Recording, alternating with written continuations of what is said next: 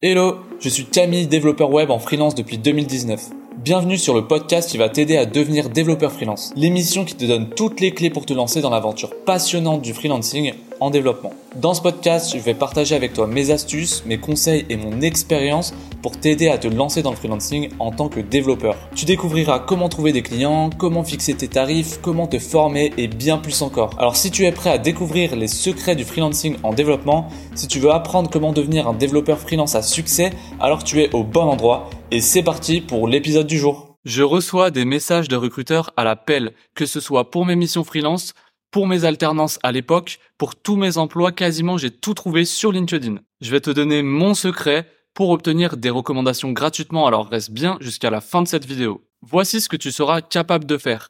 Créer un profil optimisé qui se démarche avec des astuces cachées et créer une stratégie de contenu pour te faire remarquer par les recruteurs. On va commencer par te créer un profil optimisé.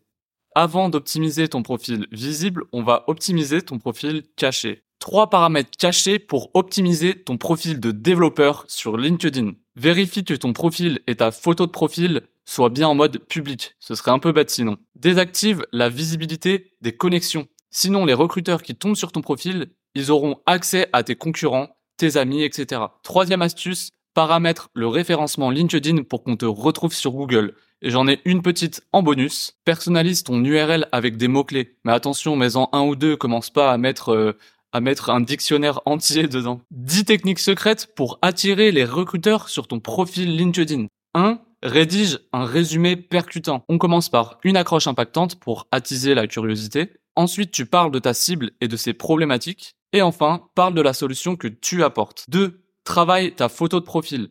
Faut que ça soit un minimum professionnel tu peux sourire ou pas. Et le mieux, c'est un fond uni pour pouvoir directement te démarquer. Un fond rouge, un fond jaune. Comme ça, on te remarque direct. Mais une bannière personnalisée. Fini les bannières où tu mets juste une photo d'une banque d'images. Tu mets une bannière optimisée avec dessus ton branding, tes mots-clés, une phrase pour résumer ce que tu fais, comment tu peux aider très rapidement et surtout, surtout un call to action, un CTA pour pousser à l'action, pour savoir ce que l'utilisateur il doit faire quand il arrive sur ton profil. 4 optimise ton titre.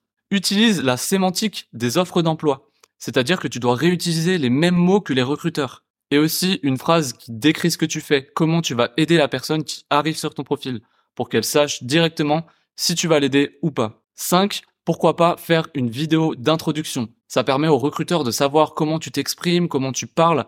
C'est un moyen original de se démarquer. 6 obtenir des recommandations. Je te donne une astuce pour avoir des recommandations gratuitement en fin de vidéo, alors n'hésite pas à rester jusqu'à la fin. 7.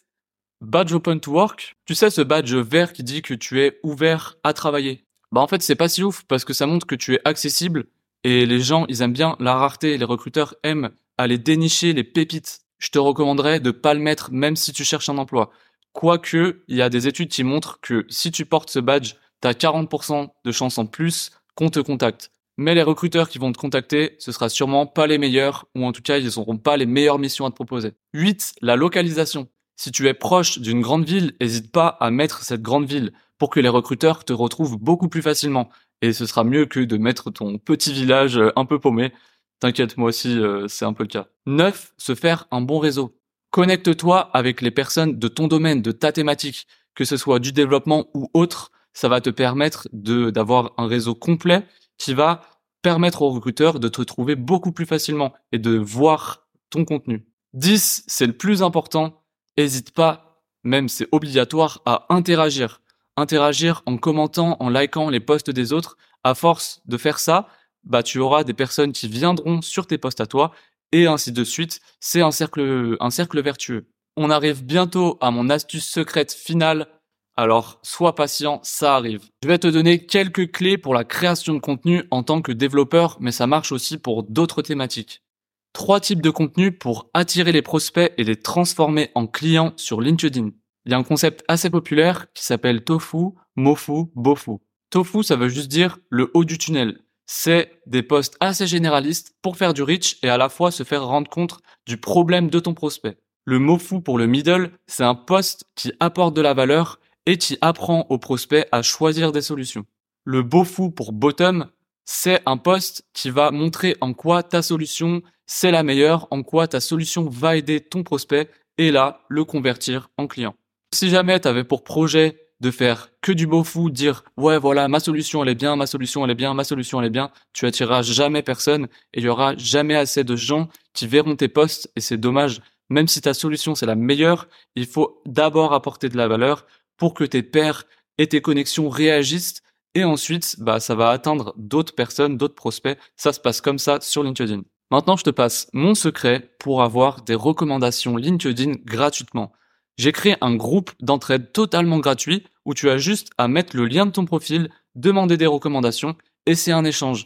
Donc toi, tu vas en laisser aux autres et les autres vont t'en laisser. Si tu vas faire booster ton profil et avoir un max de recommandations. Le lien, il est dans la description. N'hésite pas à l'utiliser, c'est vraiment pour vous, je n'ai aucun intérêt à le faire pour moi. Bon, j'ai un petit intérêt, je vais peut-être vous demander deux trois recommandations, mais euh, bon, euh, en soi, j'en ai pas tant besoin que ça, ça sera surtout un cadeau pour vous, pour la communauté.